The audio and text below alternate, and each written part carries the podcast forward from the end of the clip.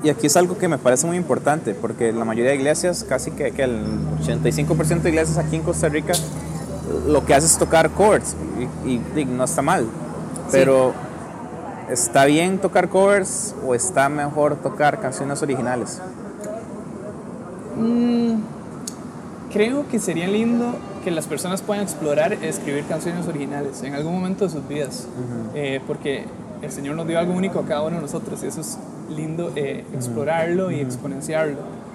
Pero si tocar covers les puede dar una noción de, de, cómo tocar las canciones y, una estructura, cómo son las estructuras, a dónde suben las canciones, se pueden guiar porque ya vieron grupos en vivo tocarlas, entonces ya saben eh, que el primer, el primer verso es tranquilo eh, y ya el, el primer coro empieza a entrar un poquito más de fuerza y pueden agarrar eso y traducirlo a canciones de ellos, creo que, creo que al final es súper válido y les va a ayudar un montón empezar con covers y, y, y después eh, ¿verdad? Eh, explorar esto, escribir canciones. El tocar canciones o el transcribir canciones lo que ayuda es a darnos el lenguaje, a poder entenderlo y después ya uno puede escribir las canciones. Entonces como el proceso. Siempre es importante tocar chords, pero como decís, es importante que la iglesia la iglesia tiene una visión diferente, una misión diferente en cada región. Por eso hay folclore en cada país, porque es totalmente diferente lo que hay en cada lugar, ¿verdad? Sí. Una vez escuchaba a un misionero y decía, yo cuando viajo a este lugar tengo que amoldarme un poco a lo que el lugar me ofrece, porque si no, no van a poder, o sea, no van a recibir mi cultura o como yo vengo. Entonces siempre es importante que cada iglesia pueda llevar eso, pueda escribir canciones, aunque sea a veces complicado, no haya tiempo pero, pero sí escribir las canciones creo que es un buen, algo bueno que pueden hacer. Claro. Eh, eso es muy importante para mí. ¿Cómo, cómo hiciste o cómo crees que es la, manera, la mejor manera de hablar delante de un micrófono? O hablarle a, a una iglesia cuando estás liderando. Yo creo que primero que nada orar antes de hacerlo, para que uno sea guiado por Dios y no sea uno como diciendo un montón de cosas que quiere decir. Y eso le va a dar mucha paz a uno y va, a sentirse como agarrado de Dios. y, y, segundo, creo que es práctica también. Yo me acuerdo que las primeras veces que compartí algo en un micrófono, eh, tal vez no salía tan bien, eh, porque es, es, es, nuevo para uno y de repente uno está enseñando, ¿verdad? Y, para enseñar hay que prepararse, hay que, hay que leer y hay que saber qué es lo que va a decir uno, porque mucha gente está, está recibiendo eso. Sí. Em, entonces sí, yo, yo diría que se va dando poco a poco. Tal vez algunos Dios se lo da de, de a montón. Sí. Y uno ve gente que, que puede dar charlas preciosas sí, de un solo. Es sencillo. Claro. Cuando te invitan a, a, a una iglesia, ¿cómo haces el rol de canciones? ¿Cómo lo preparas? Eh, creo que hablo con la persona que me invita antes y, veo si quiere que toque canciones originales o si de repente quiere que toque una canción que ellos se saben. Y entonces eh, voy ahí medio preparado con eso.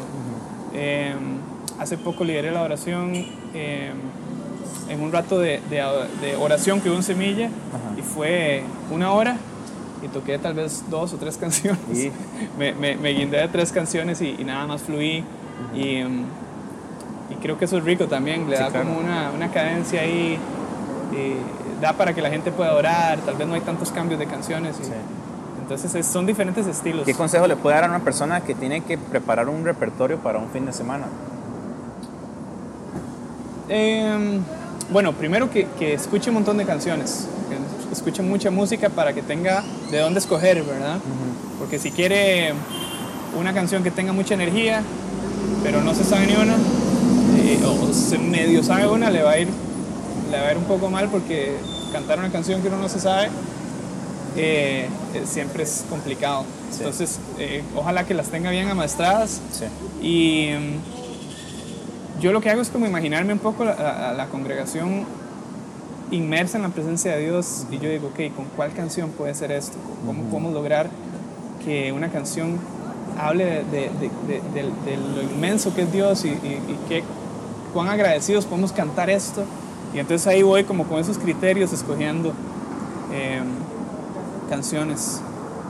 A mí me parece una manera también idónea para hacerlo es, la iglesia es un mosaico de personas, tenemos gente que no sabe absolutamente nada de la palabra, de nada de Dios. Y siempre he pensado que la primera canción tiene que ser algo que nos pueda acercar a Él, así como somos, y a partir de ahí ir como desarrollando hacia... Gracias. A partir de ahí es ir desarrollando hacia lo que la persona que tiene la palabra o la predicación eh, o sea, ir, ir como haciendo esa escalera hasta llegar al, al, mensaje que se quiere dar en el servicio. Qué bueno. Es una manera de. Claro. Em, pero también esa manera de, de, de, como vos decís, también es, es, es, idónea. ¿Qué otra manera podemos decirle a la gente, digamos, que prepara un repertorio? Pues también depende como de la, del ADN de la iglesia también, ¿verdad? Si es, si es gente que le gustan mucho las canciones aceleradas y, y, y, fiesta, ¿verdad? Celebración. Eh, hay, que, hay que acomodar un poquito el, repertorio acorde a eso. Eh, pero creo que también es importante educar a las personas. Eh, y, y, si las personas, si uno ve que hay una congregación que le cuesta como meterse en la presencia de Dios, creo que uno está en una posición donde puede decirles, ok, vamos a cantar esto, esta canción habla de esto, vamos a reflexionar en lo que Dios hizo y, dejemos que el Espíritu se mueva y, abramos nuestro corazón. Y creo que uno tiene que, es como volar pala un poquito. Eh, hay algunos lugares donde hay que hacerlo y creo que es chiva porque uno está plantando algo, está sembrando semillas de, ¿verdad? de una cultura de adoración profunda. ¿Cambiarías lo que has vivido al día de hoy? No, para nada. Han habido pruebas rudas, pero me han acercado a Dios demasiado y, y me, han, me han hecho súper apasionado por Jesús. Eh, tuve una época de, ataques de pánico que, que fue súper duro, pero a raíz de eso me hice un adorador mucho más dependiente de, Jesús y eh, eh, en esa etapa de mi vida nació esta canción, escribí esta canción que se llama De lo más profundo y que mucha gente se, se ha acercado a mí, y, ¿verdad? personas con depresión o personas con, pasando por situaciones muy rudas y, y puedo ver a Dios glorificándose en ese momento. Sí. Wow, no, jamás me imaginé que tantas personas iban a adorar con esta canción que nació en un momento de, de prueba. Sí, o sea, Dios hace cosas increíbles. ¿Y en algún momento eh, quiso dejar todo votado, la música? Eh, creo que no. Creo que siempre, siempre he seguido ahí. Sí. Sí. ¿Y en algún momento sentiste que Dios no estuvo? Creo que más bien he sentido momentos donde yo me he enfriado, donde yo me he alejado, ya sea por cuestiones de brete, por estar consumido ¿verdad? En, en, en mucho trabajo. Eh, definitivamente este año quiero acercarme más y quiero conocer más a Dios. Sí. ¿Qué le dirías a ese Ale Fernández eh, cuando se dio cuenta que el contrato de México se había cancelado? Hoy, ¿qué le dirías a ese Ale Fernández? Le diría que lo mejor está por venir, definitivamente. Chido. Chido. Sí, sí. De verdad, Ale, estoy muy agradecido por poder hablar eh, de tantos temas. Eh, creo que nos hace falta aún hablar aún más cosas, pero, claro. pero de verdad espero que esto pueda servir para la gente que lo pueda escuchar. Y antes de terminar, quiero nada más que me respondas. Voy a decir una palabra y me vas a responder con una palabra lo que pienses de eso. Entonces, por ejemplo, si te digo, eh, no sé, Dios, vas a, a decir qué es lo que piensas de eso una palabra, dos palabras, o sea, hacerlo lo más resumido posible. Okay, Listo. Okay. ok. La primera palabra es batería. Eh, energía. Energía. Sí. Dios. Eh, paternidad. Refugio. Calidez. Adoración. Eh, respuesta. Secuencias. Em, secuencias. Una buena camita. Iglesia. Eh, familia. Costa Rica. Eh, eh, Costa Rica y playas. ¿Quisieras agregar algo más? Terminar Em, con algo. De ahí nada más, bueno, agradecerte a vos por este rato.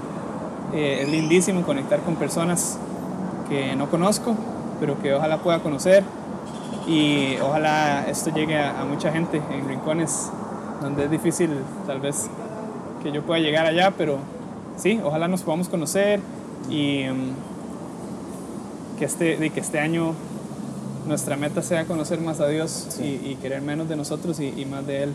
Sí, la verdad muchísimas gracias y como todos los podcasts realmente aprendo, el primero en aprender soy yo eh, de todos esos podcasts, de todas las personas que he invitado a, grabar esto y ahora te agradezco bastante por venir a tomar café con alguien que no conocías todavía, pero que Dios nos conectó y, nos permitió hacer esto. Completamente, es capaz que vamos a estar tocando juntos pronto, pronto, pronto, no sabemos. Puede ser. Puede ser. Esto fue el episodio número 5 de Memorandum y de verdad muchísimas gracias por escuchar. Eh, nos puedes eh, seguir en Instagram eh, como Pablo Lacayo y puedes también seguir el podcast en Spotify como Memorandum por Pablo Lacayo. Nos vemos pronto.